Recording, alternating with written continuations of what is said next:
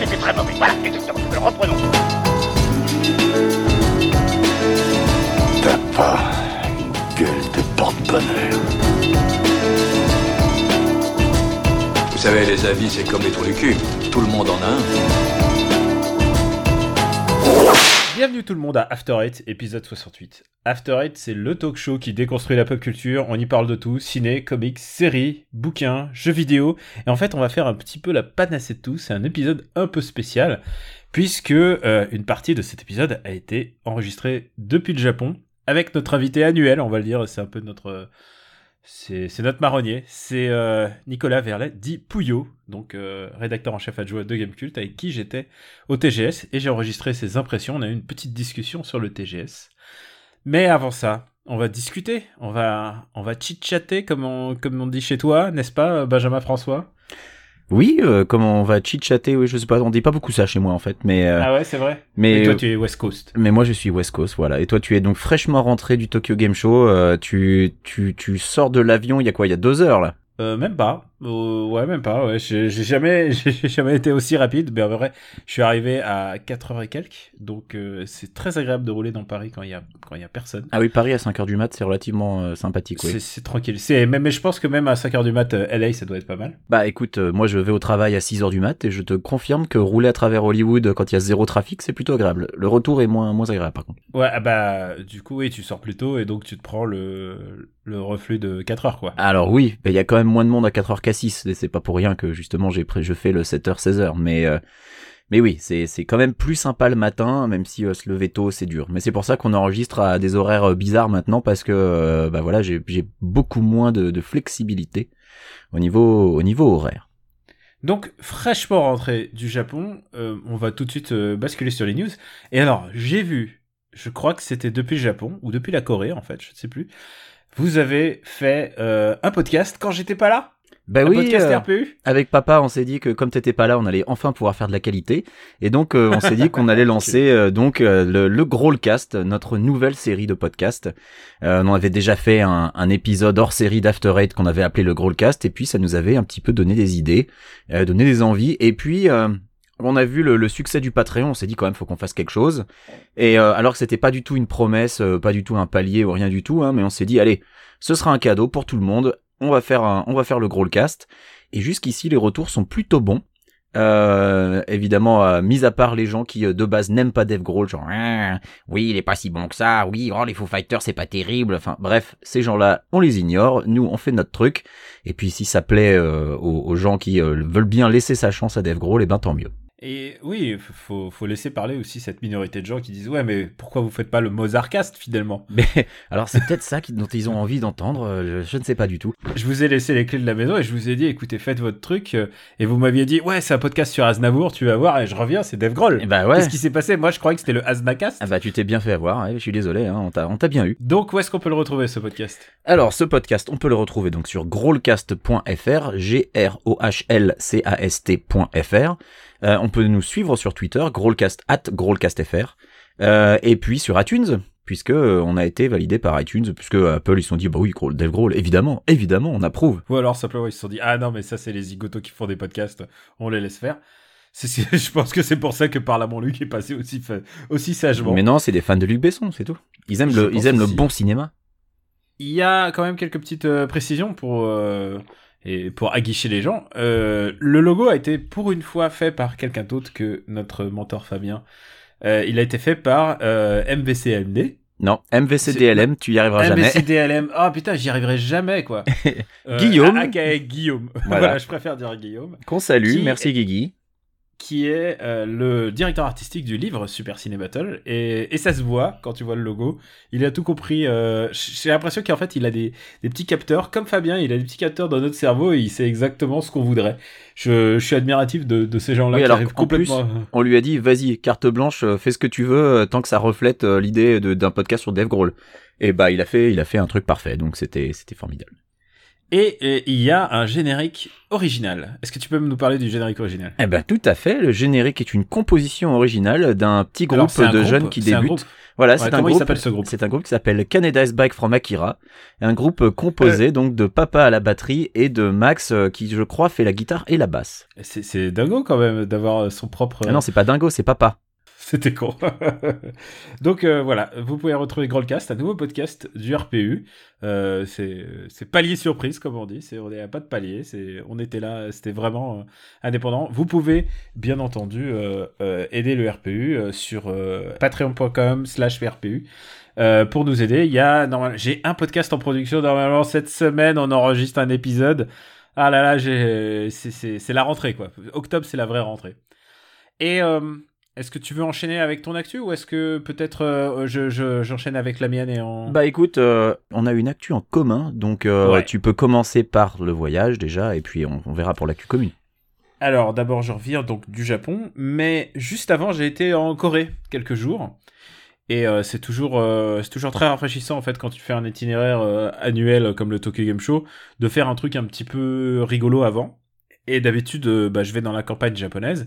Et là, en l'occurrence, je suis allé en Corée, à Séoul, euh, rien à voir avec la campagne. Mais euh, bah, ça faisait dix ans que j'ai pas, j'ai pas mis les pieds à Séoul et je peux voir exactement ce qui s'est passé en termes de, de gentrification de Séoul. Tu vois clairement les grandes lignes de, tu vois l'avènement de la génération Starbucks. Tu vois, enfin, tu, tu sens exactement que ce pays est en pleine transformation. Tu vois aussi l'influence de, bah, de- du Japon et de la Chine, puisque, euh, puisque maintenant il y a des combini à tous les coins de rue, et ça c'est vraiment, je pense, la plus grosse influence euh, du Japon sur le monde entier presque. Mais enfin, même si les combini sont une, ont une invention américaine, euh, vraiment leur, leur systématisation est, est japonaise. Moi j'avais déjà observé ça en Thaïlande, effectivement, il y avait des 7-Eleven à tous les coins de rue. C'était d'ailleurs les seuls endroits où on pouvait respirer tellement il faisait chaud dehors, puis dans les C'est les 7-Eleven il faisait trop froid, voilà. Et là, en retournant à Tokyo, bah, je retourne dans cette, dimension du combini, à savoir euh, un combini à tous les coins de rue, parfois la même la même boîte qui possède deux combini euh, qui s'opposent. Je me demande toujours quel est le lien logique, pourquoi Est-ce qu'il y avait vraiment une euh, un besoin de, consommer deux fois la même chose au même endroit? C'est un truc qui me dépasse les combini. Et, et en plus en plus de représenter quelque chose qui est à la fois pratique mais aussi un peu euh, débectable en te- termes humains. Si ça fonctionne les combini euh, au Japon, c'est parce que la main d'œuvre est extrêmement pas chère. Et euh, bah, sinon, bah, c'était un Tokyo Show, donc, et donc ça va être le sujet euh, de la conversation avec Puyo.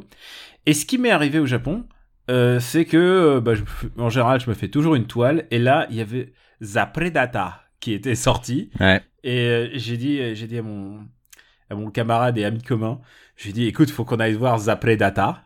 Et, euh, et, et ça n'a pas manqué. C'était euh, donc un film de Shane Black. Ah, tu l'as vu Et du coup en doublé japonais ou en VO Non, non, non, non, en anglais, en anglais sous-titré japonais. Je D'accord. peux te dire que beaucoup des vannes ne passent pas aux sous-titres. Ah oui, j'imagine. Euh, bah écoute, bah, je l'ai vu aussi, donc euh, voilà, ça tombe bien, on Voilà, va pouvoir... ça va être un peu notre mini actu. on va faire voilà. balance-toi. Eh bah écoute, c'était nul. Voilà, euh, je pense que... Je... Alors, c'est très bizarre. Je suis passé par différents caps parce qu'en fait, il y a plein de choses sur lesquelles je dis, j'ai fait, hein? Hein? Il y a plein de choses que tu comprends pas. D'ailleurs, Ver- Veringer a écrit un super article sur les, les 40 trucs qu'on n'a pas compris dans le film. Et c'est un très bon article, je confirme. Et j'ai vraiment eu envie de l'aimer ce film. hein. Et il y a, y a des trucs où je me suis dit, ah putain, tellement de potentiel foutu en l'air. Et il y a, il y a des tas de bonnes idées, mais à peu près tout est désamorcé. Il y a rien qui fonctionne. Et, euh, et, et j'en, suis à me demander si peut-être, euh, peut-être qu'un director's cut pourrait sauver l'affaire. Euh, on sait qu'il y a eu euh, des, des plein de reshoots. On sait qu'il y a eu euh, énormément de, de trucs qui ont été coupés au montage, notamment euh, quelques jours avant la sortie du film. Il y a eu toute la scène d'introduction du personnage d'Olivia Moon qui a dégagé parce que elle mettait en scène un acteur donc qui était qui a été euh, qui a condamné été pour reconnu coupable de voilà d'abus pédo- sexuels de- euh, Ah ouais, pédophilie. voilà euh, envers des mineurs il y a, il y a plusieurs années. Et, et Olivia Moon a protesté et du coup, parce qu'elle le savait pas, ça a été fait à la. à Bah son voilà. insu. Surtout qu'apparemment la scène en question, le mec joue un peu le pervers qui qui la catcall à moitié. Enfin je sais pas exactement parce que Il la drague, il la drague de, il fait une drague de rue quoi. Voilà bien bien lourdement. C'était qu'une petite séquence, mais c'était vraiment tellement genre Shane Black, il aurait pu faire appel à quelqu'un d'autre, mais il fait appel à lui pour ça. C'est euh, Bah, parce qu'il explique que c'était un ami à lui, qu'il a voulu lui laisser une deuxième chance et qu'il en fait il avait pas connaissance de la gravité des faits en fait, que lui il pensait que c'était juste. euh, Enfin, je pense que enfin, j'en sais rien en fait. Voilà, c'est difficile à dire à quel point Shane Black était au courant. Mais déjà, Toujours déjà est-il que, le que- film est, est cabossé et en plus il se tape ça quoi. Bah voilà. Toujours est-il que du coup, l'introduction du personnage d'Olivia Moon, elle est mais super chelou, avec ses plans sur les clébards, euh, avec Olivia Moon qui se retourne, qui a même pas un mot en fait. C'est genre euh, avec les, les Men in Black qui font ouais venez avec nous, et elle, elle place même pas une phrase. Enfin bref, c'est très très très Et bizarre. puis tout d'un coup elle se retrouve pourchassée alors que tu comprends pas pourquoi, bah, pourchassée par les gens qui l'ont invitée. Mais c'est ça, Euh, ouais, il y a, y a genre elle en sait trop, mais c'est toi qui l'as emmené. c'est ça, ça devient le témoin gênant alors qu'elle était venue pour apporter son expertise. Que oui, elle a tout vu, mais elle a tout vu parce qu'ils l'ont laissé voir. Euh, Parce qu'ils lui ont dit, bah, expertise nous ça, mais maintenant on va vous tuer. Quoi? Ouais, ça n'a aucun putain de sens. Et même ses motivations à elle n'ont aucun sens. Hein. Enfin, je veux dire, pourquoi après elle continue? Pourquoi elle accompagne le groupe de, de, de, de soldats alors qu'elle a Sans mais parler de sa, strictement... sa soudaine expertise des armes. Ouais, sa soudaine expertise arme, mais elle a surtout aucun intérêt à faire ce qu'elle fait dans tout le film, quoi. Ouais. Elle, à partir du moment où elle a, elle a analysé le Predator, bon bah, tu sers plus à rien, meuf. C'est, c'est pas la peine de prendre des risques comme ça, et de risquer ta vie. Enfin, c'est quoi ton, ton lien, ton attachement pour ces gars-là qui t'ont kidnappé quand même? Enfin Alors, il y a, y a un truc, c'est jusqu'au dernier moment, ça, ça faisait quand même deux jours où on l'avait vu, mais on en parlait, on en parlait en se disant, mais tu te souviens de ça? Mais pourquoi il se passe ça? Pourquoi le chien il devient gentil? Parce qu'il y a des chiens, euh, des chiens prédateurs, et les chiens prédateurs, euh, il y en a un qui devient gentil. Et Alors c'est expliqué pourquoi il y a gentil, Oui, mais ça, ça, ça tient pas debout, quoi. Ça tient ça pas tient debout. pas debout, euh, c'est, c'est à base de, on a tiré une balle et voilà, ça va mieux. Ah bon, bon, je voulais Euh, pas le dire, mais bon, voilà. Non, mais c'est, c'est, c'est, on vous spoil rien. C'est vraiment, c'est, c'est un film qui n'a ni queue ni tête. Et à un moment, le héros, enfin le protagoniste principal, euh, Dont j'ai déjà oublié le nom d'ailleurs. il a une, enfin pour moi c'est Sam Worthington. Hein, c'est, c'est Ouais, le même. c'est Jay. Courtney. Hein, c'est, c'est le même. hein.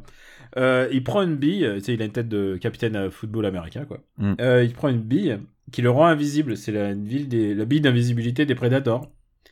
Et ce qu'il fait pour la protéger, pour pas qu'on lui, lui chope, bah, il l'avale avec un verre de whisky. Et ensuite, il la chiera. Et tu le vois d'ailleurs une scène où il, se- il se casse et il va pour la chier. Et là, j'étais en train de me dire, mais pourquoi c'est- euh, pour- tu sais, tout d'un coup, on est en train de manger notre, euh, notre ramen, enfin notre tsukemen, et là, il me fait, mais comment ça se fait que la bille n'a l'a pas rendu invisible de l'intérieur? Mais Comment euh, ça se fait? Et comment, et comment elle sort, la bille Est-ce qu'elle sort dans le caca et le caca, il devient invisible?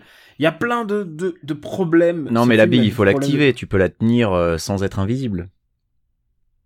Ah ouais C'est Ah, sûr Bah ouais, je pense. Enfin, de, doit y avoir un petit mécanisme où t'actives Ah, la attends, Il bille. faut être précis, il faut être précis quand même. Bah, ce serait Mais idiot, bref, ce serait idiot d'avoir une bille qui te rend invisible juste parce que tu la tiens. Non, il y a, y plus, doit y avoir un mécanisme. Parler, sans parler du fait que t'avales cette bille, euh, elle, est, elle est gigantesque. T'as pas de problème de bide, il y a pas de, y a pas de conséquences quoi. C'est- Ah bah il a, il a dû, il a dû avoir un peu de mal à la chier. Ouais, ça, je te, ça, je te, je te cache pas. Non mais et là on vous parle que d'un détail, mais ce film est une succession de détails. Donc euh, bah, si vous voulez, euh, si vous voulez, si vous le voyez, euh, lisez après le- l'article de Ringer qui est pas mal, qui résume bien tous les problèmes de structurels en fait qu'a ce film, car c'est vraiment des problèmes structurels. C'est un film, j'aimerais bien qu'il soit un peu plus nul pour pouvoir en rire, mais c'est vraiment pas bien en fait. Ouais, en fait, on se fait globalement chier. Et ce qui est dommage, c'est qu'il y a vraiment deux trois passages où on se dit putain là, il y a- là, il y, a- il y aurait quelque chose, mais c'est mal exploité. Est-ce que tu as un moment de rire quand euh, comment il s'appelle? Keenan Keegan Michael Euh, Key. Keegan, ouais, euh, quand Keegan, il y a un zoom, un moment sur, j'ai envie, je veux pas, il y a un moment, un zoom sur lui et, à un moment toute la salle, enfin toute la salle, nous on a rigolé en tout cas parce que les Japonais sont pas très réactifs aux, aux vannes, euh, aux vannes et surtout au ridicule des situations en fait. C'est pas, ils ont pas une réputation d'être un très bon public, un public chaleureux pour le, pour et pour les nanars mais aussi pour les, concerts, genre les concerts de rock. euh, euh, et en même temps, les fausses sont numérotées, il faut le savoir au Japon. Donc, euh. ah, en parlant de concerts, tu sais qui ce que j'ai vu euh, à Tokyo? Euh, oui, je sais qui t'a vu, mais moi j'attends toujours que tu me parles de ce qui se passe avec qui. Hein. Parce que tu Ah, t'as complètement peux- zappé là. Je peux pas spoiler.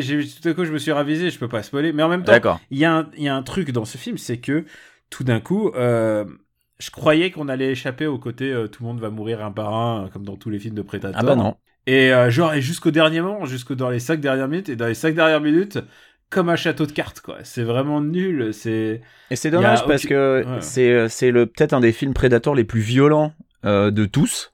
Euh, Il Mhm. y a il y a vraiment des passages où, euh, où ils sont s'en fait plaisir sur la barbaque.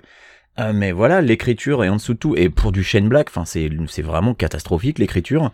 Euh, les Bah, il a- dialogues. Il a, essayé de mettre un enfant malin, mais l'enfant. pff, Ouais, non, mais euh, l'enfant malin avec Asperger, euh, voilà quoi. Il y a, L'en- l'en- L'enfant qui, qui détruit une maison et il y a rien, personne n'adresse ce problème. mais c'est pas juste la maison, c'est qu'il bute un mec quoi. Et, et Oui, potentiellement tous les gens qui sont dans la maison, on sait pas combien il y en avait.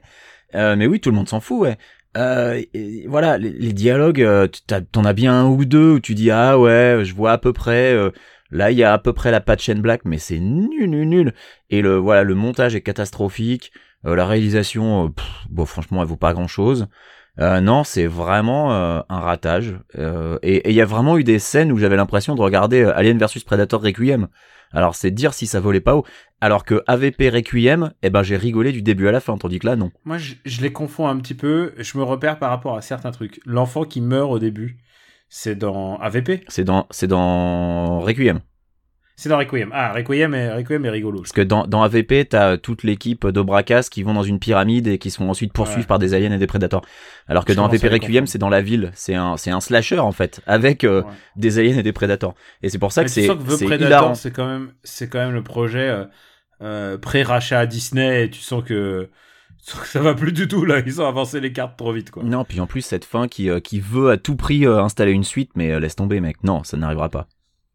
Ah là là, la fin est ridicule. Et tu sens que ça a été tourné, mais tu sens qu'ils ont fait des, des, des- ça a été fait dans sur fond vert. Enfin, c'est nul. euh, Le ah là là là là, c'est nul, nul, nul. Ce film est, est, est enrageant de nullité. Voilà, grosse déception Et en fait. C'est c'est même pas drôle, c'est vraiment chiant et euh, ça n'a pas pas grand intérêt. Et juste pour finir ce, ce, ce point actu, le, juste le jour avant le TGS, donc mercredi soir, Voilà. euh, tout d'un coup on me dit, hey, il y a à, à Tokyo. Il y a à Shibuya. Et alors, c'est très pratique euh, les concerts de Shibuya parce que en général c'est des toutes petites salles. Et euh, bah, t'achètes ton billet à l'entrée, il y a pas de réservation. Les gens, ils ont cru, oh là là, il y a pas de réservation, je suis pas arrivé à réserver. euh. Puis surtout un groupe de Euh, rap français, enfin devait y avoir que des Français dans la salle, je sais pas. Mais... Il y avait que des Français dans la salle ou euh, des Français avec leur avec leur leur copine ou alors des, des couples des couples mixtes. Ouais, voilà. et ouais. du coup, euh, genre le mec il- le mec ou la nana qui dit je vais te faire écouter Ayam, tu vas voir. Et, euh, et moi je pensais que Ayam ils étaient tout yeux, euh, que ça serait un peu euh, tranquillou, mais en fait pas du tout. Ils mouillent vraiment le maillot, ils ont une espèce de ils ont une vraie présence scénique. Euh, après, c'est une toute petite salle. J'étais si près de la salle, j'ai jamais été aussi près d'un artiste à part le roi Enoch, quoi. Euh... j'adore, j'adore dire cette phrase. Très belle référence. Et, et, et ils étaient vraiment genre, bah, j'ai fait un brofist à, à Shuriken, quoi. Et, et alors, c'était deux heures de concert et on nous a pas fait perdre de temps. Ils ont fait les tubes, les tubes, les tubes et tous les tubes, quoi. Ils y sont passés. Et, euh, et tout y était. Et franchement, c'était c'était très satisfaisant de, de voir ça à Shibuya et puis de sortir et de se dire bon bah on va se trouver une izakaya ouverte à 22h puisque les concerts évidemment euh, ça ça commence à 19h40 tapante, ça finit à 19h 10 à 21h40, c'est genre euh, bah montre en main quoi, c'est c'est un peu le, la méthodologie à la japonaise. Et vous avez, voilà, vous assez- avez dansé le Mia à Shibuya. On a dansé le Mia à Shibuya. C'était les 50 ans de, de Shield de Akhenaton. Donc euh, c'était un peu, euh, c'était une soirée un peu particulière. Ah, en plus. Et en plus, il nous faisait en plus la traduction Translingo, euh, la traduction Google Trad de, de ce qu'il disait en français. et c'était assez rigolo, quoi. Tu sais, ça, ça avec son petit accent, mais il, il s'adapte un petit peu. Mais euh, j'imagine ce que ça devait être quand il faisait des duos avec le Wu-Tang Clan, euh, quand il explique, quand il expliquait ce que ça allait être son flow.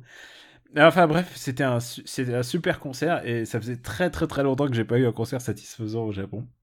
Pays où j'ai dit euh, tout tout est réglé. Je j'en profite euh, pour embrasser tous les gars de que j'ai rencontrés, euh, soit des auditeurs de de Gaijin soit de After Eight et Super Ciné Battle, car euh, il faut le savoir, beaucoup d'expats nous écoutent. Euh, ça fait un lien avec le- la France, même si évidemment toi tu n'es pas un lien très fort avec la France. Non, mais moi j'écoute des podcasts justement parce que ça me, ça me permet de garder un lien avec la France. hein. Voilà, exactement. Donc euh, on n'oublie pas cette, cette lourde responsabilité de, de faire bien les choses et de faire plus de podcasts, n'est-ce pas, euh, Grollcast? Et euh, donc je vous embrasse très fort, que vous soyez en Japon, en Corée ou même à LA. Voilà. Et puis maintenant, retour sur le Tokyo Game Show avec Puyo. Je vous hais tous au plus haut point. Vous et puis toute votre clique de terroristes.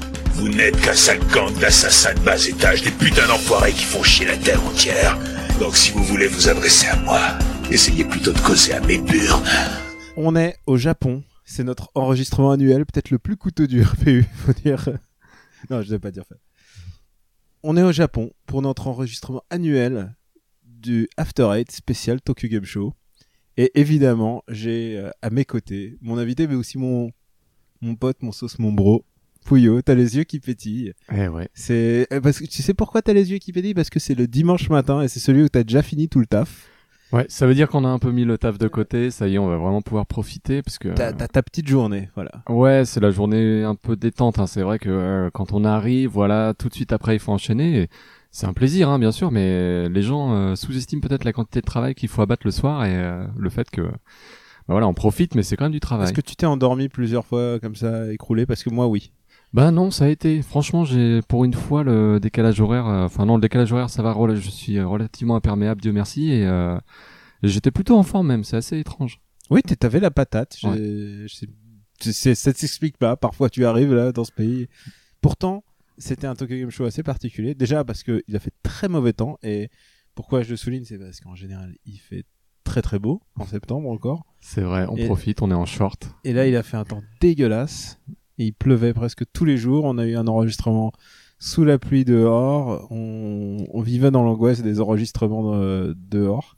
Ouais, enfin, on va pas se plaindre. hein. C'était quand même, euh, c'est quand même toujours aussi cool d'aller à Tokyo euh, Ouais. pendant une semaine euh, pour voir des, pour voir des jeux vidéo, des nouveautés et, euh, et Et pour, les tester. entre amis en plus. Entre amis en Ouais. plus. ouais. Et euh, du coup, qu'est-ce que tu retiens de ce Tokyo Show édition 2018 Et je suis très content que de te poser la question parce que d'habitude, tu présentateur, tu es le host de Gaijin Dash et tu donnes la parole à moi et à Greg. Et évidemment, euh, tu- parfois tu, tu glisses un petit peu ton petit peu opinion. d'opinion, mais je la donne pas forcément. voilà, euh, tu, Je tu ne l'argumente pas spécialement. disons que ton opinion en général est comme un comme un couteau Ouais. qui, qui arrive C'est- derrière la. C'est plus pour vous faire réagir que Voilà. pour autre chose. Bah ouais, moi c'est facile hein, quand, C'est un je- derrière la. quand on fait. Gaijin Dash, j'ai juste à mettre la pièce de 100 yens et vous regarder euh, C'est vrai. Alors, deviser pendant longtemps. Et Euh, du coup, je suis très content d'avoir inversé les rôles. Qu'est-ce que t'en as pensé? C'est un Écoute, peu ton podcast. J'étais ouais, j'étais un peu partagé, c'est-à-dire que euh, il y a le côté émotionnel qui fait que bah c'était pas forcément un grand Tokyo Game Show par rapport à ce qu'on a pu essayer, les nouveautés qu'on a découvertes et euh, on va dire l'originalité du salon parce que voilà, le problème c'est qu'aujourd'hui les jeux ont une portée tellement internationale même au Japon que la plupart des petits trésors qu'on trouvait avant, bah finalement ils vont sortir chez nous, ils ont déjà été présentés. Donc Oui, même Katamari, maintenant, c'est une institution en Occident. ouais, Alors que c'était typiquement japonais, on pensait pas avoir ça en Occident quand il est sorti sur PS2 à l'époque. Et puis avant, les localisations mettaient beaucoup plus de temps. Désormais, c'est tellement intégré. On, quand on va chez les éditeurs, on croise beaucoup de gens liés au marketing international et même au service de localisation, parce que euh, il faut faire en sorte que les jeux soient rentables le plus rapidement possible. Et du coup, ils sortent quasiment en même temps dans toutes les régions du monde. Et euh, donc, ce côté nouveauté était absent. Et forcément, quand tu viens sur un salon, tu te dis, ben, qu'est-ce que je vais pouvoir dénicher, qu'est-ce que je vais pouvoir découvrir? Et euh, quand j'y réfléchis plus globalement et euh, sur une plus longue période, je constate quand même qu'il y a vraiment des gros gros titres qui sont vraiment très très alléchants. Euh, ça, ça va durer pendant neuf mois. On va quand même avoir euh, Un croulé, calendrier assez chargé, en sous fait. les hits, ouais, et euh, les hits comme on disait dans la presse des années Les- 90 Les- les- mais euh, non, non, mais c'est vrai que c'est, il y a quand même beaucoup, beaucoup de gros jeux qui vont sortir. Alors peut-être qu'on les a déjà vus, mais pour le public japonais qui les découvrait pour la première fois, ben, je comprends l'attrait. C'est d'ailleurs ce qui explique aussi le nombre de gens qui sont venus en masse euh, lors des jours publics. Et même pour nous, ben, il y a quand même de belles, belles perspectives. Rien que dans l'optique des Gaijin Dash qu'on fait ensemble, on va On a pouvoir beaucoup de matos. hein. On a beaucoup de matos pour les neuf prochains mois, donc ça, ça fait, euh, ça fait rudement plaisir. Et euh, du coup, tu l'as dit un peu, euh, le fait qu'il y a un process maintenant que les jeux sont intégrés euh, dans une démarche presque mondiale et pas, pas uniquement japonaise. Du coup, ça fait un peu que les, les jeux qui auraient dû être un peu des, des grosses perles, bah, genre des, les perles du salon, bah, finalement, le fait que Sekiro, bah, presque personne ne le mentionne alors qu'en fait, c'est, le jeu que tout le monde attend. Ouais, Euh, mais il y avait, il y avait une-. Il y avait une époque où tu te déplaçais au Tokyo Game Show. Euh, moi, mon premier, par exemple, c'était en 2006. C'était la- l'introduction de la PlayStation 3, tu vois, avec euh, Devil May Cry 4 jouable, avec euh, tous les gros titres. Gran Turismo, à l'époque, c'était euh, même pas... C'était GT Concept, je crois, ou... euh, non, c'était pas Gran Turismo Concept, mais c'était la version HD, euh, HD édition, tu sais, avec trois Prologus. machin. À l'époque où ils pensaient encore vendre les les voitures euh, à titre individuel, ça scandalisait tout le monde et aujourd'hui c'est euh, c'est devenu la norme, tu vois. Et euh, là, tu avais vraiment le sentiment de, de découvrir quelque chose, de- d'être un peu euh, privilégié, parce que ça reste quand même ça. Aujourd'hui, euh, quand la PlayStation 5 va être montrée, ce sera un événement mondial, streamé, en direct, avec euh, tous les journalistes du monde euh, euh, qui vont se réunir sans doute à New York ou à une ville vraiment centrale qui convienne à tous les fuseaux horaires.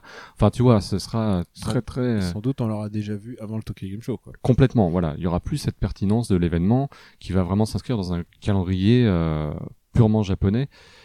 Là aujourd'hui, ben oui, tout- tous les toutes les mondes sont synchronisés, comme disait euh, Parker Lewis, autre référence aux, aux années 90. Et euh, Et du coup, du coup, oui, c'est ce qui sans doute va arriver c'est que la PS5 elle sera annoncée dans un événement Sony euh, à New York. euh, et puis même même les gros éditeurs, genre Square Enix, tu sens qu'ils gardent des événements euh, bah, pour pour les PSX, pour les pour le 3, mais pas pour.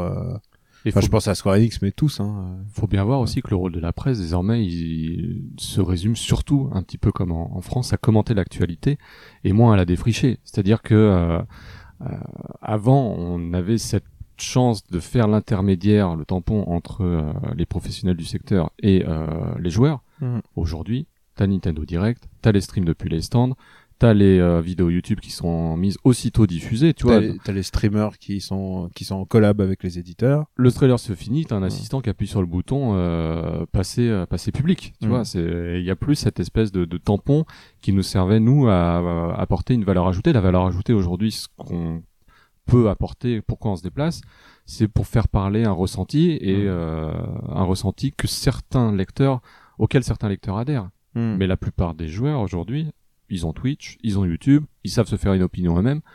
Voilà, c'est juste euh, le relais, il est un petit peu différent et euh, c'est plus, on va dire, l'affect que tu portes à non pas l'expertise, mais on va dire euh, la connaissance. euh, si tu te rapproches des goûts d'un interlocuteur, euh, c'est ça qui va vraiment entrer en ligne de compte et c'est pour ça que les gens nous font confiance en fait. Et du coup, c'est un vrai plaidoyer pour le journalisme. Euh, Je, je, comme ça, dimanche matin, je, je m'y attendais pas.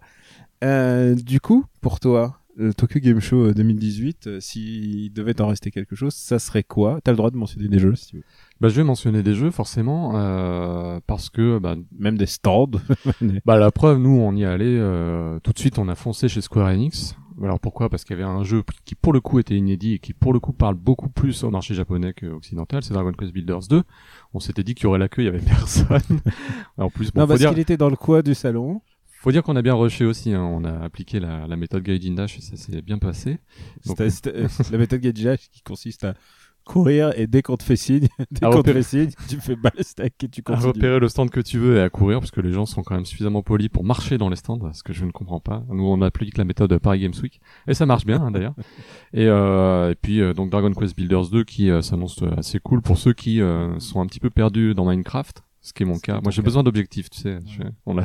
T'as besoin, t'as besoin d'une liste de quêtes. À... J'ai de, be- une liste des succès, liste de... C'est un peu comme ça que fonctionne, euh, quel que soit le truc. C'est il y a un objectif à atteindre et j'essaie de, de prendre tous les raccourcis pour y arriver. Tu Mm. vois. Alors que si tu me laisses libre, tu tu vois, à la boîte de Lego, tu me dis fais un château, je vais le faire. Ouais. Si tu me donnes rien, bah je vais tergiverser puis ça m'a ça va me désintéresser. Toi, t'étais un genre de mec qui faisait des Lego en suivant que la doc et jamais en faisant tes propres trucs? Alors si, je faisais mes propres trucs, mais il fallait quand même que je tente vers un but. Je sais pas comment. D'accord. Oh non, mais il fallait que tu fasses un vaisseau spatial. Tu Voilà, pas- je disais bon allez je fais un vaisseau spatial et je le fais. Mais je me disais pas bah je vais mettre une brique par-ci par-là et puis le, le truc va me venir. Bref, on s'écarte. Ça Et, se tient. Et euh, donc Dragon Quest Builders 2 applique ce schéma-là. En plus, désormais, il y aura du multi. Tu pourras te balader d'île en île, mais récupérer les gens qui sont euh, que tu vas découvrir, que Et- tu vas aider Et tes constructions précédentes. dans ta ville principale entre guillemets. Donc ça, ça s'annonce plutôt cool.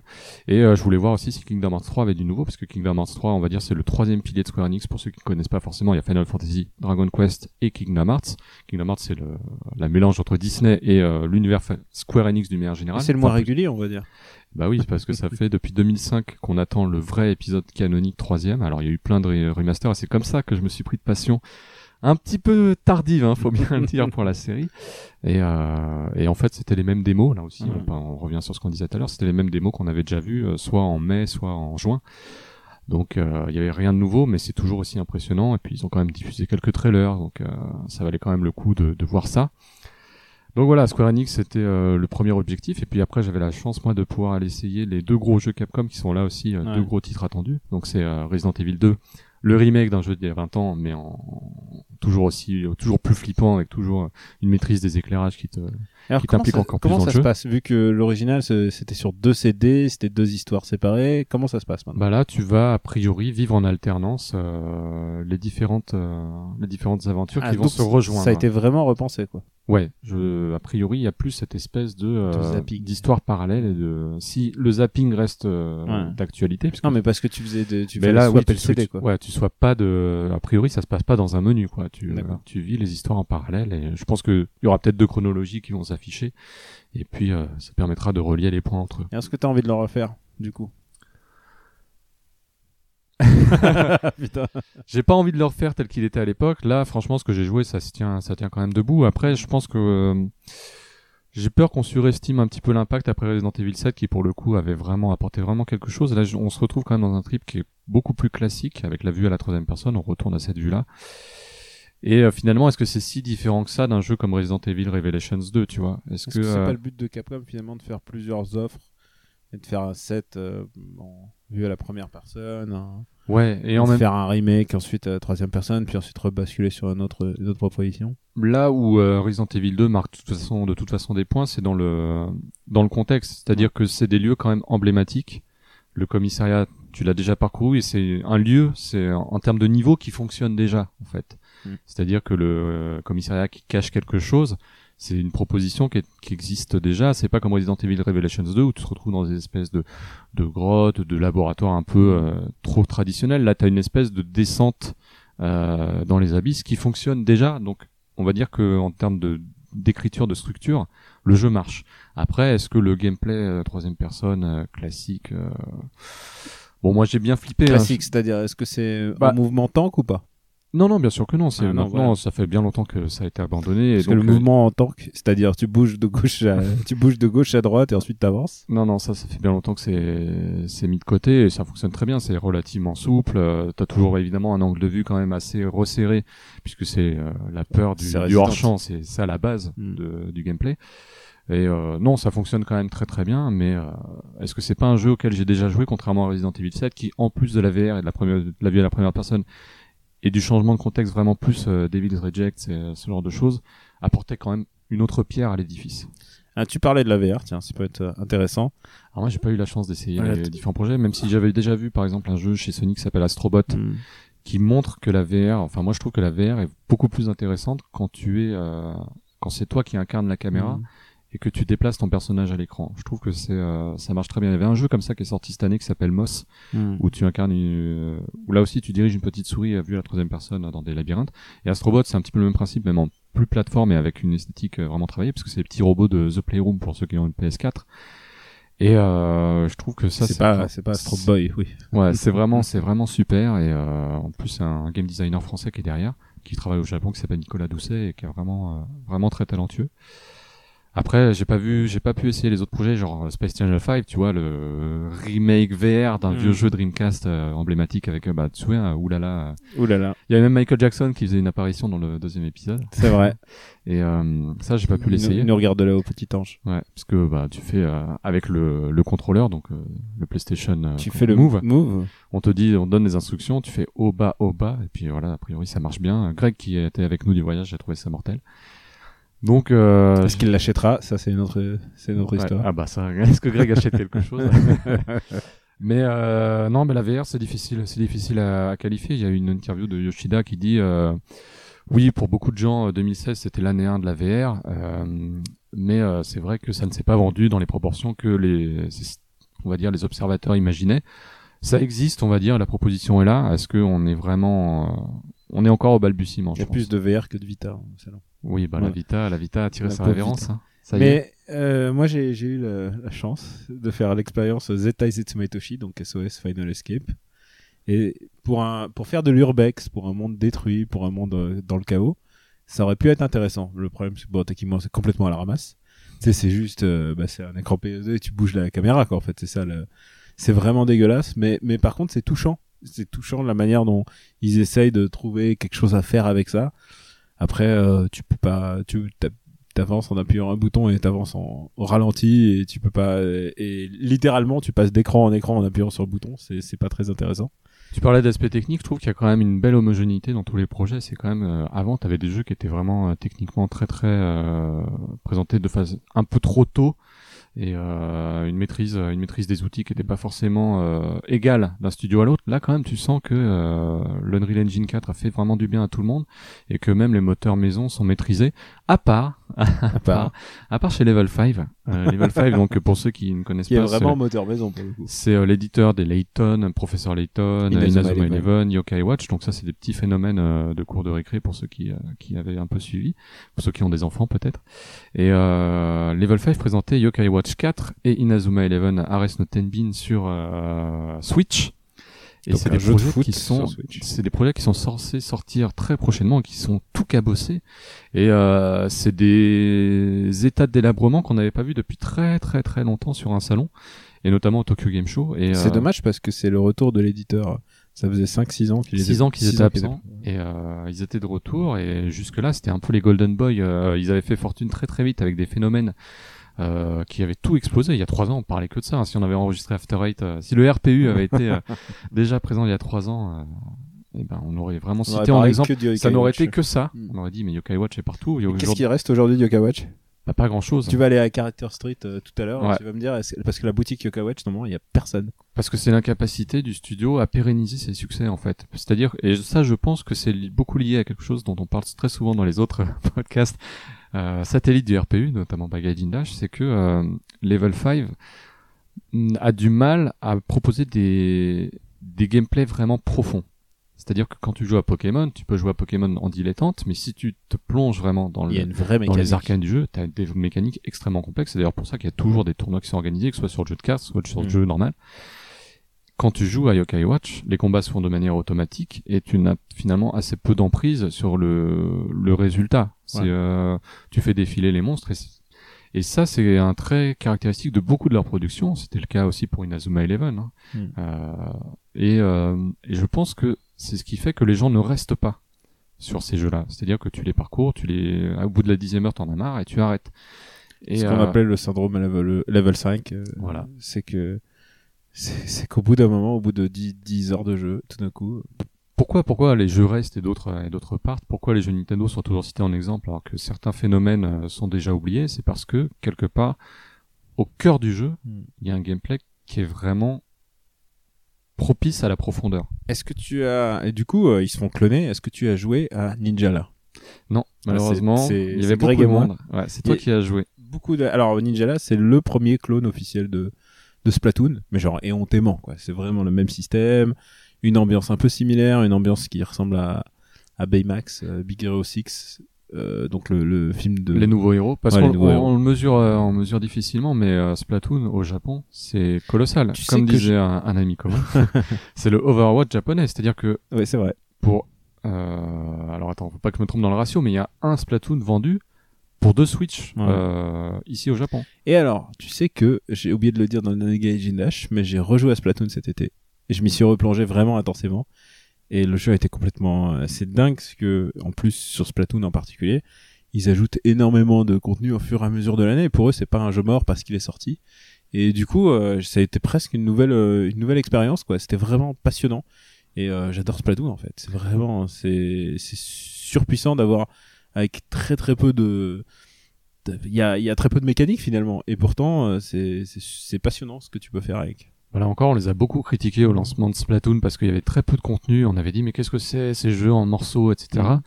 En fait, ils avaient anticipé la Mhm. tendance actuelle de l'industrie, c'est les jeux de service, même si c'était déjà Mhm. acté à l'époque. ce qu'ils ont fait avec Xenoblade Ils l'ont vraiment euh, forcément démocratisé avec un jeu qui en plus touchait un autre Mhm. public que les que certains jeux services, vraiment un peu un peu plus jeunes quand même. Et euh, c'est des jeux qui vivent sur plusieurs années, avec plusieurs saisons, avec plusieurs packs de contenu, souvent gratuits d'ailleurs. Et, euh, et ça permet de faire vivre ton jeu. C'est une autre méthode aussi au lieu du non seulement le gameplay est bon, mais en Mhm. plus tu l'agrémentes systématiquement. Et ça, ça change, ça change la donne. Et quand tu replonges dans le jeu, t'as énormément de choses à découvrir. C'est comme si t'avais une extension Mhm. finalement euh, qui existait par elle-même et que tu redécouvrais gratuitement. on peut pas parler du Tokyo Game Show sans parler d'un de ses piliers à mon avis c'est toujours en, en général le meilleur c'est un des meilleurs stands en général c'est euh, Sega Ouais. qu'est-ce que t'as pensé de Sega cette année? Bah, le problème, c'est que Sega s'était un petit peu tiré une balle dans le pied euh, en offrant en proposant la démo gratuitement euh, Alors, du non, jeu tout- majeur du salon. Tout le monde en a parlé du coup. Tout le monde en a parlé, mais du coup, le, du côté sur du côté découverte, on était un petit peu, euh, un petit peu sur notre fin parce que c'est Judge Eyes, donc c'est, euh, c'est, ça s'inscrit dans l'univers de la série Yakuza, qui est vraiment aujourd'hui le maître étalon de, du savoir-faire de Sega en matière de jeux d'action-aventure.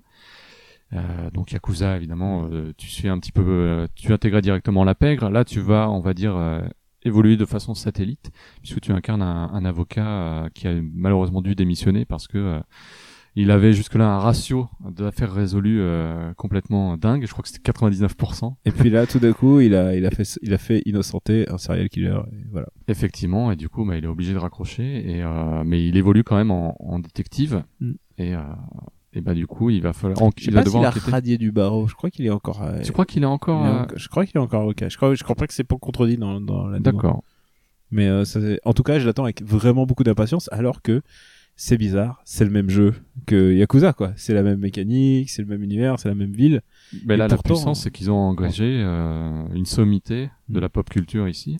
Donc euh, Takuya Kimura. Qu'est-ce qu'on, à quelle star on pourrait comparer euh, Takoya Kimura en France? Il y a rien de. C'est comme si Philippe Nikolic, de paix à son âme, euh, Philippe. ouais, avait était toujours parmi nous et euh, qu'il avait cartonné au cinéma, par exemple. Il n'y a pas de, de, il y a pas de personne comparable en France.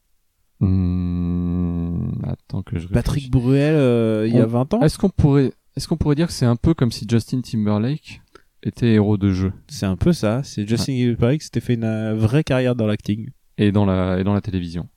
Mais en fait, il y a très peu, il y a très peu de il y a très peu de parallèles que tu peux faire par rapport à ce phénomène japonais qui veut qu'un chanteur de boys band devienne animateur télé euh, dans toutes les publicités, Mm. acteur, acteur de drama, enfin il- Et chanteur solo au final. chanteur solo Mm. et euh, du coup euh, modélisé dans un jeu vidéo. C'est c'est quand même typiquement, euh, je dirais, asiatique Mm. euh, comme démarche. Et euh, bah du coup, c'est assez, c'est le jeu que j'attends le plus. Et sur le stand Sega, c'était celui qui était le le plus mis en avant, fort logiquement. Il y a tous ces petits phénomènes périphériques et on peut pas ne pas mentionner tous ces remakes. Et on sent qu'il y a quand même un- une espèce de vague qui frappe, c'est-à-dire tous les jeux d'il y a 7 ans, entre 10 et 7 ans, tu vois, qui reviennent tous. euh, juste avant le, le salon, il y a eu euh, Final 7, Final 9, Final 10, Final 10 2 et Final 12 qui vont être annoncés par, euh, par Square. Euh, bien sûr, euh, Square Enix. Il y a eu euh, Final Fantasy Crystal Chronicle, mais il y a eu aussi euh, le formidable Catherine. Ouais. Et euh, en fait, euh, et Katamari Damacy. Enfin, il y a toute une vague de de rehash, et de, de trucs qui reviennent parce qu'ils profitent du, du fait qu'il y a la Switch ou parce Alors que il y a plusieurs explications. Il y a effectivement le succès de la Switch. Il y a le fait que certains, pour certains de ces jeux, ils n'étaient pas forcément euh, optimisés techniquement. Je pense à The Last Remnant Remastered qui, quand il est sorti sur 360, était Ah, un état, dans un état proche euh, de l'Ohio. Et surtout, euh, il y a un oasis qui s'appelle Steam que les développeurs japonais ont enfin découvert chiffre de vente à l'appui. Et ils se sont dit, oh Et putain, ils il se y sont a dit, oh putain oh putain, il y a de l'argent à faire. Et en plus, on court-circuite toutes les boutiques de jeux vidéo. Et on prend, euh, voilà, on file, on file les 30% à, à Valve, mais le reste, euh, Ah, il y a très très peu d'intermédiaires. Et, euh, Et la pub est assurée presque Et automatiquement. la pub est garantie et euh, en plus les joueurs PC euh, bah ils sont ils ont sans doute un peu plus euh, la fibre acheteuse Parce qu'ils euh, achètent parfois, ils se font des... Comme, comme mon camarade Quix qui se fait des backlogs de jeux vidéo parfois qu'il ne joue pas. et puis le phénomène des soldes de Steam ça te permet de remettre en avant certains jeux alors bien sûr parfois tu perds tu vas perdre de l'argent sur le prix de vente mais le fait qu'ils ça te les rend plus désirables donc Mm. si tu as loupé la période de solde peut-être que tu vas craquer un peu plus tard peut-être que tu vas tu vas attendre tu vas en parler en tout cas euh, puisque de toute façon ça va démocratiser aussi l'accès à ton jeu et euh, voilà c'est vraiment euh, une oasis et je comprends que euh, ils mettent tous euh, la- le pied là-dedans parce que ça fait des rentrées d'argent. On parlait de la- du phénomène d'internationalisation, mais le phénomène PCisation, ça joue aussi énormément dans, dans la démocratisation du jeu vidéo japonais. Est-ce qu'il y a d'autres trucs remarquables dans, dans ce TGS où je tiens à dire quand même le food court, donc l'endroit où on mange d'habitude, est- était divisé par deux. Ouais. Et, euh, et, et pourquoi je dis ça, c'est parce que j'ai l'impression que c'est un, salon qui s'étale en taille alors qu'il y a moins à proposer en fait. Je pense que les éditeurs sont peut-être un peu plus focus sur leurs deux ou trois gros projets et que euh, tout ce qui ne mérite pas forcément euh, de, je pense qu'il y a un ratio tarif de espace et euh, mise en avant de ton projet. Je veux dire, si tu peux jouer à The Last Remnant Remastered là sur le salon chez Square Enix, qui va en parler? Qui va faire des vidéos Qui va faire la queue pour ça Est-ce qu'il vaut pas mieux avoir un panneau qui dit 270 minutes d'attente pour jouer à Kingdom Hearts 3 avec une queue qui sort carrément du salon que euh, séparer un petit peu l'attente du public qui se répercuterait sur d'autres titres et qui donnerait moins l'impression qu'un phénomène est en train de naître. Tu vois, Kingdom Hearts 3, je pense que ça peut être le prochain million seller de la console comme Monster Hunter World le fut euh, cette année. Et Dragon Quest. Et Dragon Quest évidemment. Euh, je me demandais justement, euh, avec euh, avec toutes ces, perspectives euh, pour le salon, euh, les éditeurs de, jeux smartphones, ils ont peu à peu disparu. Et avant, ils se prenaient des stands, des stands de Maboule pour se prouver qu'ils étaient, qu'ils étaient grands. Et maintenant, c'est comme s'ils étaient faits, ils avaient décampé quoi. Bah, déjà, je pense que quand tu croules sous la thune, tu te dis, bah, on va montrer qu'on est présent et on va faire bisquer un petit peu tous les concurrents. Donc, la première année, tu balances ton énorme bateau pour Grand Bull Fantasy ou ton espèce de stand clinique pour Gris. Et tu dis, regardez, euh, les gars, c'est nous qui pesons et on a venez signer des contrats on a chez nous. plus d'hôtesses. Voilà. Mais euh, je pense aussi que euh, quand tu réfléchis en année 2, en année 3 et que tu as un peu moins de rentrée d'argent et surtout que ta communication, tu peux la faire de toute autre manière. Je veux dire, les jeux smartphones, tu as toujours des streams quasi hebdomadaires où on t'annonce la nouvelle update, on t'annonce les nouvelles cartes, la nouvelle collaboration avec une licence de prestige. T'en as rien à secouer en fait d'être au Tokyo Game Show, de balancer. Alors on n'a pas les tarifs, hein, on pourrait les demander, mais euh, je pense que ça n'a pas de sens en fait. Ouais. Ça n'a aucun sens en termes d'investissement rentabilité. Alors c'est triste de fonctionner comme ça parce que tu es en contact avec ton public, mais est-ce que ton public il en a rien. Enfin, t'es obligé de la pâter avec des, des cartes rares ou des machins comme ça. Mhm. Finalement, ils vont juste faire le transfert pour ça. Mais euh, le jeu existe déjà par lui-même et t'as pas besoin de le faire vivre ou de donner rendez-vous. C'est pas un jeu que tu vas vendre 50 euros où t'as besoin vraiment de convaincre les gens. Et du coup, qu'est-ce qui a manqué pour toi dans ce Tokyo Game Show S'il y avait un truc qui manque? Moi, j'aurais bien aimé que From Software euh, fi- autofinance son propre stand Ah ouais? avec un parce que euh, From Software édite directement euh, ses jeux au Japon. Donc les Dark Souls ont été édités avec un label From Software. C'est pas Bandai Namco Mm. par exemple. Et là euh, d'ailleurs j'ai dit des, j'ai j'ai dit des bêtises parce que euh, c'est Activision qui va éditer Sekiro à l'international. Mm. mais au Japon c'est From Software. Là ils étaient présents avec quelques bornes sur le stand Sony. Mais j'aurais bien aimé qu'ils soient vraiment présents avec quelque chose de plus grand pour euh, Sekiro Shadows Die Twice qui s'annonce quand même ma boule j'aurais bien aimé y jouer en fait pour tout dire et malheureusement, euh, sur le stand Sony, t'es obligé de passer par un système de tickets et Il les faut- tickets s'envolent. Il faut courir tout de suite au Ouais. ticket. Les tickets s'envolent des 10h à 10h15, euh, c'est fini quoi. Donc euh, bah, malheureusement, je peux plus essayer C'est Sekiro. quoi, et J'ai ça- pas trop envie de tester Sekiro parce qu'il y, a- il y a déjà des dizaines d'heures de, de gameplay dispo sur, en ligne. Et en fait, euh, j'ai envie de me ménager à la surprise en fait. Il y a ça aussi, il y a ce phénomène-là. C'est vrai que j'ai pas envie non plus de découvrir le jeu en large et en, tr- en long en large, mais après c'est un jeu où tu vas progresser de façon tellement difficilement que bon. Je pense que te spoiler un quart d'heure, ça va pas te spoiler le challenge qui t'attend, ni même les boss, ni, ni quoi que ce soit. En Putain. plus, c'est toujours un peu la même démo. Donc puis, c'est Sekiro que t'attends le plus l'année prochaine? Ouais, ça fait partie des, des... Il y a Kingdom Hearts. Kingdom Hearts. Sekiro, de toute façon, on va, on va crouler sous, sous les projets. Hmm. Il y a... Mais ouais, c'est Pour vraiment... moi, c'est au mois de décembre qui est chargé. Il y a Judge Eyes, il y a, il y a Builders. Ouais. Euh, et puis, puis après, il y a- il y, a Catherine, que j'ai Ouais. vraiment envie de refaire. 14 février, pour la Ouais. Saint-Valentin. Enfin, ça m'en- m'en parle pas. no comment. Non, non, mais c'est vrai que bah là, j'ai pas le planning sous les yeux, euh, mais je crois me souvenir que ouais, janvier, février, mars, ça va être la folie furieuse. Sans parler, évidemment, de, de Nintendo, évidemment, qui, qui était euh, Bah toujours absent. toujours absent, mais beaucoup de Switch sur le, sur le, sur le stand. quoi. Alors Enfin, toujours le- absent, mais euh, Ouais. on nous a fait remarquer que euh, ils avaient un, un stand réservé sur la sur une partie business pour Mm. histoire de- d'accueillir, on va dire, les partenaires et que euh, c'était une manière aussi quand même d'être là. Alors nous, on n'a rien vu, mais euh, Mm. ils étaient moins absents que d'habitude, on va dire. Et mais en plus, il y a plus de consoles sur le, sur le salon, en fait. hein. Effectivement, Simplement, euh, parce- Switch. Mais plus, la Switch ayant pris la place de la Vita. Mm. Et euh, elle devient de, fa- de facto la, la console portable la plus. Et pas mal d'essais, euh, pas mal de stands. Tu pouvais essayer, tu pouvais choisir au début entre la version PS4 ou la version Switch. Par Mhm. exemple, Dragon Quest Builders 2, t'avais les deux. Euh, pour Wa- Warriors Orochi 4, t'avais les deux. Pour euh, Capcom euh, Belt Action, donc le- les jeux de baston Capcom, t'avais aussi les les deux, deux. ouais. Ouais, non, il y a, y a une vraie, euh, il y a un vrai Switch et surtout, euh, bah, c'est la console qui est le, le vent en poupe. Alors, j'ai vu ce matin, ce matin, un article sur sur Gamecult sur les ventes, euh, sur les ventes pas Mossad de la PS4, mais disons euh, sur le tassement. Bah, elle a démarré doucement. Elle a quand même réussi à vivre euh, cinq bonnes années. Le Mm. truc, c'est que euh, c'est une proposition qui a moins de sens dans un monde aussi chronophage et aussi euh, Mm. où tu peux accéder aussi facilement au jeu qu'une Switch. Mm. La Switch, ça peut faire office de euh, passe-temps dehors. Ça, tu reprends ta partie quand tu veux. Et le côté hybride euh, font- auquel J'ai pas vu tant de Switch euh, dans, dans Ouais. la rue que ça. C'est vrai. Genre, je pensais en voir, je pensais que les gens allaient beaucoup y jouer dans la rue. En fait, sans doute aussi parce que s'ils jouent à Splatoon, il leur faut le net. Euh, tu vois, ce genre de. Et peut-être Ouais. aussi que euh, bah, on en verra plus ce week-end, puisque bah, le, la semaine, les aux horaires où on se déplace, généralement, c'est quand même les horaires où où il y Oui. a peu d'enfants et peu de où t'as moins le temps de jouer aussi. Donc Ouais. euh, à voir, à voir euh, là euh, Ouais, aujourd'hui dimanche, Oui, puis oui. lundi, demain c'est férié aussi. Lundi, c'est férié, ouais. Ouais. On va- on va- je vais profiter de, de la journée.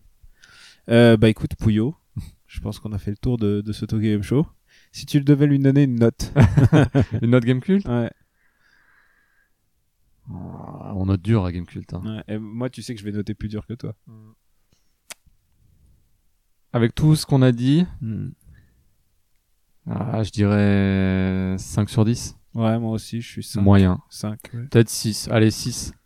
Ou 5 labels. Parce qu'on met les labels aussi. On... Oui, maintenant on dit les labels. On dit pas Select, on dit label Ouais, 5 labels. Peut-être Cinq- 5 labels parce labels. que euh, parce qu'il y a des jeux euh, que je euh, qui seront comme on dit Day One Hmm. et ils étaient là. le problème Tu que voulais je- voir Final 7, euh, Final 7 Remake Oui, voilà, tu peux toujours parler des absents et c'est vrai qu'ils sont jamais là. Tu peux dire euh, pourquoi Death Stranding est pas jouable, pourquoi. Et, euh, on parle, on, on enregistre le jour où ils font les, où ils sont sur scène pour parler de Death Stranding. Ouais, ou il y a peut-être Dragon Quest 11 Switch qui va popper. euh, Non, il va pas, il va pas, va, il va juste être name droppé au détour d'une conversation. Ouais. Alors, ça en est où? Bah, il va Ouais. dire ouais, bah peut-être on va en parler en décembre. C'est difficile, mais on, on tient bon, on Voilà. tient le coup. Bon bah écoute, je te remercie beaucoup. Bah de rien, Et ça puis fait un on, plaisir. on continue dans le reste de notre de notre programme avec euh, avec Benjamin. Ah, ah, comme on dit. Pourquoi est-ce que je perds mon temps avec un branquignol dans ton genre, alors que je pourrais faire des choses beaucoup plus risquées?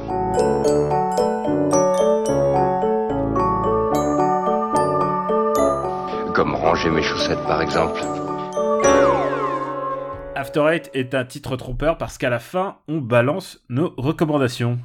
Benji, qu'est-ce que t'as à nous recommander de bien? Alors, j'ai deux recommandations. Et en fait, j'ai choisi euh, d'en d'en avoir deux parce que c'est deux trucs que je recommande, mais du bout des doigts.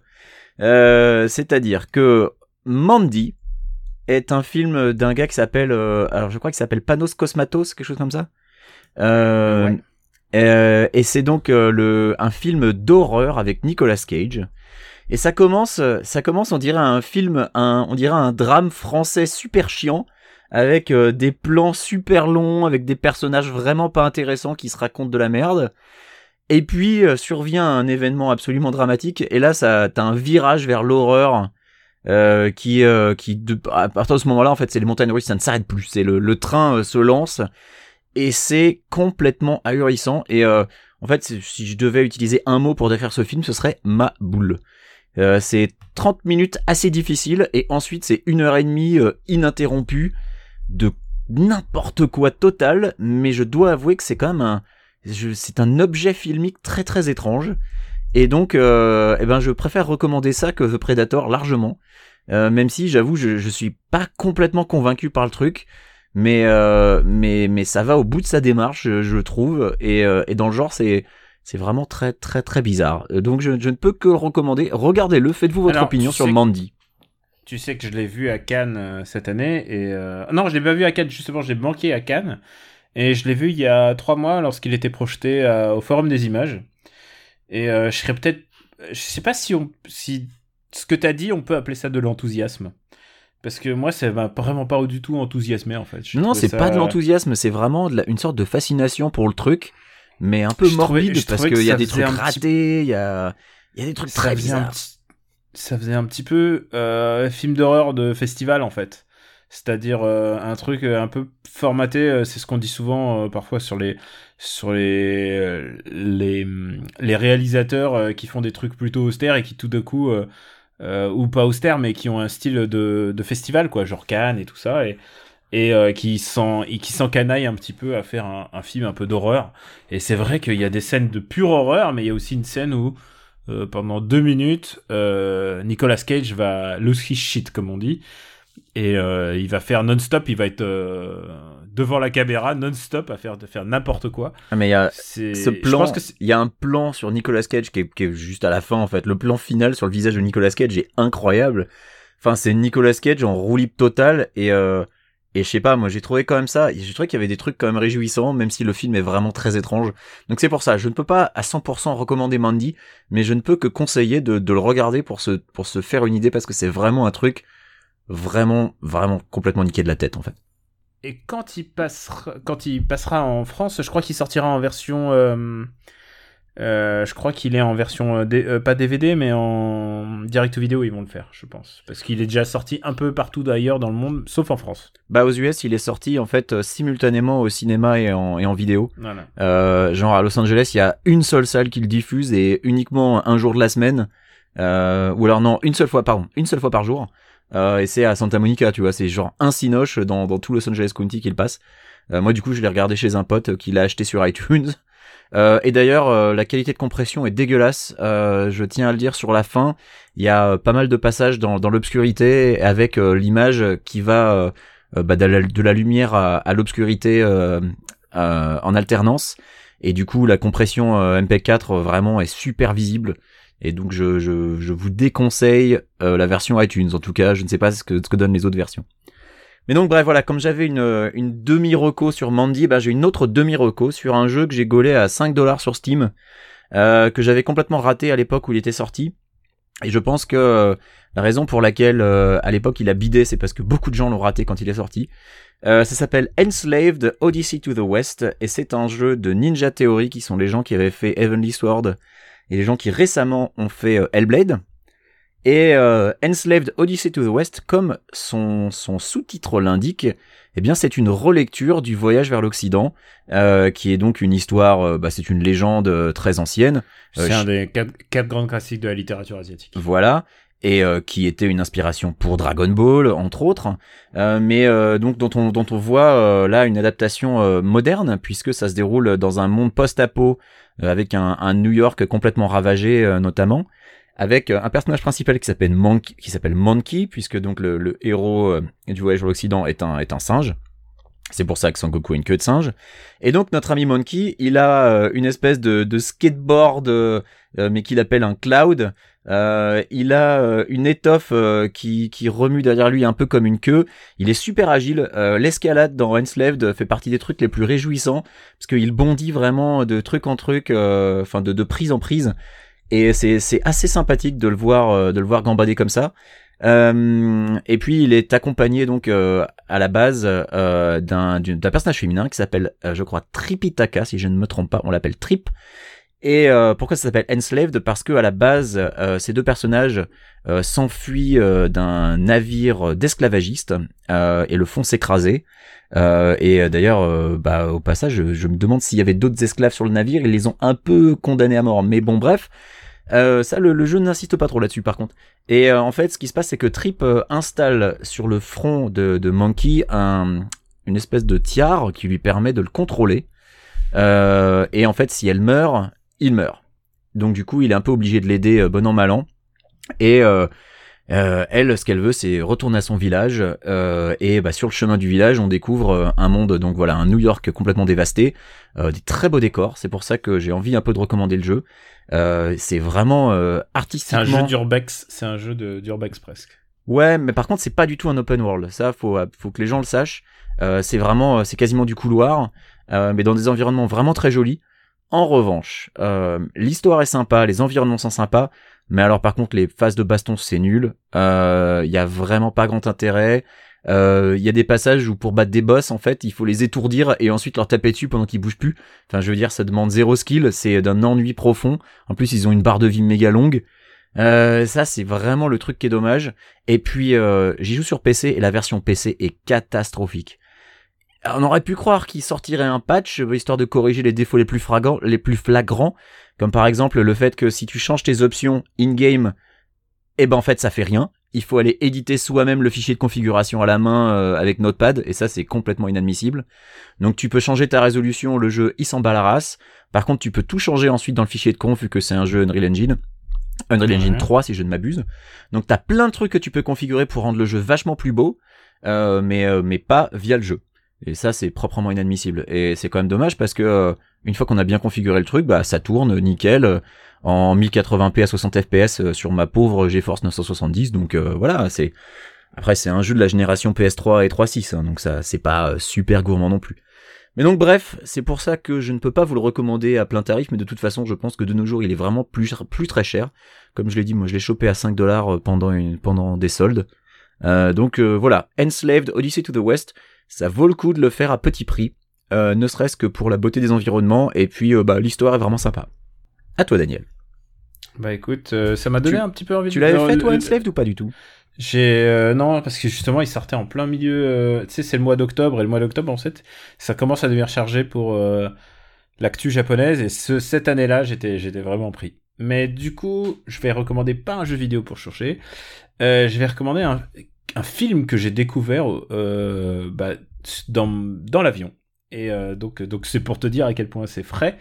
Euh, c'est le film d'Inuyashiki. Alors Inuyashiki, c'est l'adaptation d'un manga de Hiroya Oku, Ouais, ça, sort, en, est ça le- sort en France si je ne m'abuse, Inuyashiki. qui est l'auteur de Gantz. Ouais, ouais, c'est sorti en France. Ouais. Alors, c'est les éditions, c'est sorti aux, aux éditions Kiun. Et, euh, et je, name drop pas souvent les les c'est parce que c'est des amis, voilà. Mais euh, et donc et le il y a un dessin animé aussi qui est disponible sur Amazon et euh, Amazon Prime plus précisément. Et Inuyashiki, qu'est-ce que ça raconte? Bah, C'est l'histoire d'un vieux gars qui s'approche de la soixantaine, proche de la retraite. Toute sa famille le, le déteste. Et euh, il- il- le seul, seul réconfort qu'il trouve, c'est un chien qui le recueille, un, un joli Shiba. Et en même temps, j'ai envie de te dire, euh, c'est normal. euh, il faut avoir un chien. Pour... Je crois que c'est mon objectif dans la vie maintenant. et, et en plus, il est malade. Et par un miracle, par un accident, euh, il se retrouve euh, entièrement cybernétisé euh, parce que euh, il y a des extraterrestres qui sont passés et ils lui ont euh, et ils ont ils reconstruisent euh, ils reconstruisent son corps et donc du coup il devient une espèce de cyborg avec des réacteurs au dos, ses bras se deviennent des guns et tout ça. Et ce qui est intéressant, c'est que bah, il y a un autre, une autre personne qui, re- qui subit le même sort, qui est un, un gamin asocial à l'école, un vrai, un vrai sociopathe. Sauf que lui, il utilise ses capacités pour tuer les gens, alors que Ah sympa, euh, bah, bon, esprit. alors que le monsieur Inuyashiki, lui, il est plutôt, euh, c'est plutôt un gentil. Il va à l'hôpital pour essayer de soigner des gens et tout ça. Et, euh, et du coup, il y a un vrai euh, renversement du prisme traditionnel, c'est-à-dire que le joli gars taciturne, c'est pas lui le héros, lui ça devient ça devient un serial killer et c'est le vieux monsieur qui est haï de tous et qui est un peu euh, mis au banc de la société et de sa propre famille qui devient le héros. Et ce qui m'a surpris, c'est que euh, bah, c'est un film assez correct parce qu'en général, euh, on voit rarement des bonnes adaptations de manga. En général, elles sont un peu toutes foireuses. Euh, la seule qui me vient en tête comme ça, qui est pas si mal, 20th c'est celle de Century Ken- Boys. Non, non, Ah si, ah si, Ah non. non, elle est nulle. Ah non, je suis pas désolé. du tout d'accord. Le premier Elle film il est très bien. chier, je- Pas Je du tout bah, d'accord. Ah non, tu as complètement tort. Ah, j'aurais dû inviter bien. papa pour cet épisode. Je le savais bien que tu raconterais n'importe quoi. Je suis sûr que si papa il voit 20 Century Boys demain, il dit qu'est-ce que c'est que cette merde? Bah non, je suis sûr que non.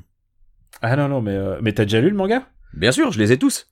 Ah ouais, mais euh, le, le- le manga est tellement au-dessus du film. Bah bien sûr, mais c'est pas pour ça que le film est une merde. Le Ah film non, est le correct. film- Ah non, correct, c'est même pas le mot que j'utiliserais. Bon, euh, mais du coup, euh, je pensais plutôt à Kenshin. Kenshin, l'adaptation en, en film live est plutôt correcte. Mais sinon, globalement, tous ces films-là, je pense à à, euh, Bleach qui vient de sortir au Japon, mais euh, mais il y a eu Full Metal Alchemist. En général, c'est toujours un petit peu la honte. Et euh, c'est un truc qui tire pas l'industrie vers le haut, et pourtant ces adaptations se succèdent parce que en- évidemment il n'y a pas beaucoup d'idées. Mais donc du coup, Last Hero Inu- Inuyashiki était un vrai film plaisant. Je ne sais pas où il sort en film. J'imagine qu'il doit être sorti en DVD euh, au Japon, donc il doit être, euh, il doit être touchable comme on dit. Euh, et puis sinon, bah, il y a la série télé sur laquelle je me suis mis, je me suis mis donc du coup, qui est disponible sur Amazon Prime et le manga aux éditions Kiud. Voilà, c'est et puis j'aime bien le. En fait, Gantz c'est un manga que j'aimais plutôt en fait. Je sais pas si tu l'as lu à l'époque, mais mais j'adore j'adore le trait de Hiroya Oku. Il est vraiment c'est un super mangaka. Et euh, c'est cool de voir un, truc un peu un petit peu décalé hein, et euh, qui propose une vraie vision de bah, du, du mépris social, parce que c'est vraiment, une, c'est vraiment un manga sur lequel il est question du mépris, pas juste des robots qui se, qui se tapent la gueule. Donc voilà, c'est ma reco.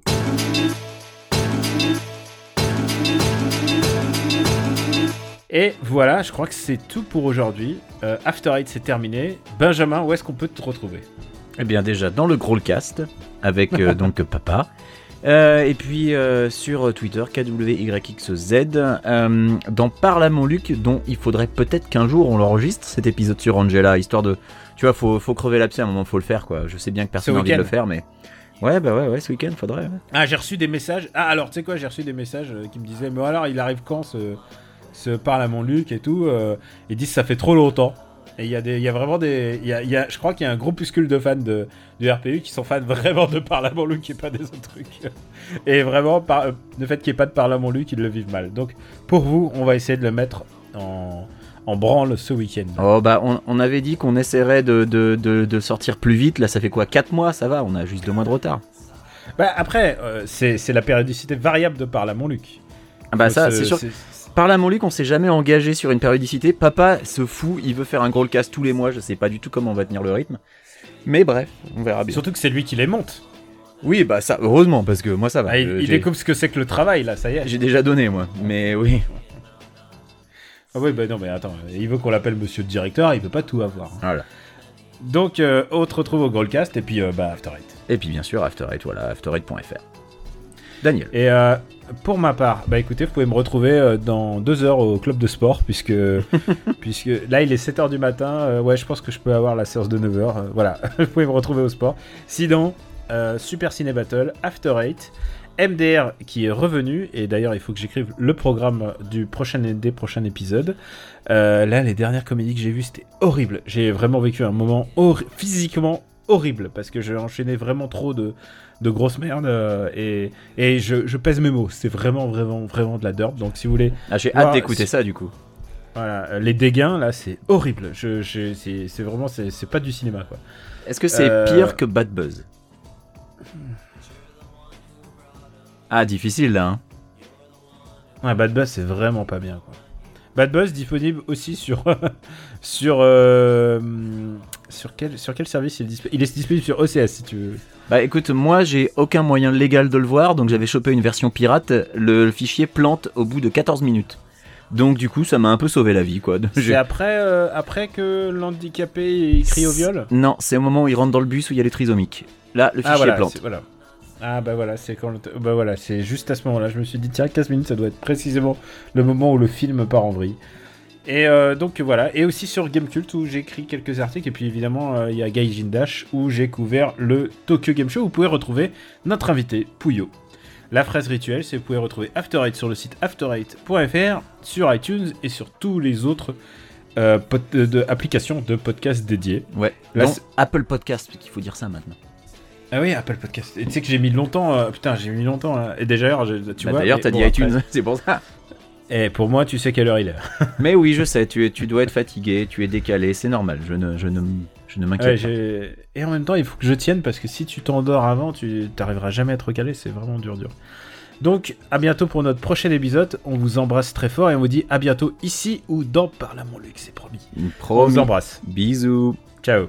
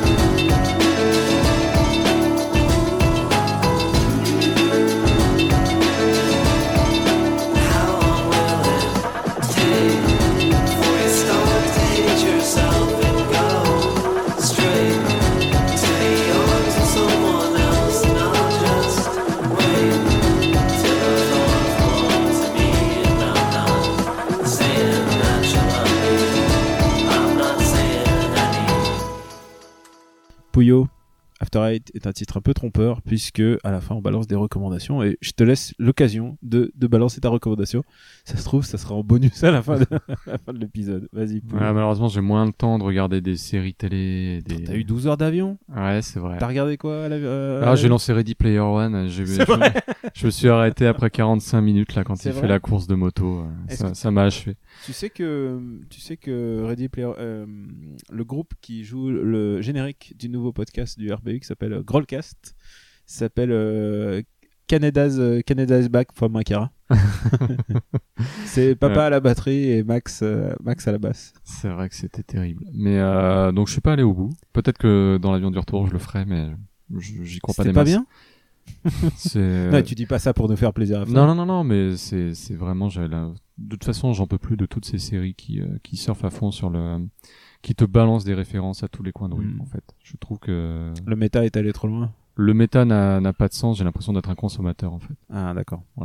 Et euh, mais euh, non, bah je vais du coup je vais parler à nouveau jeux vidéo histoire de euh, histoire d'être original.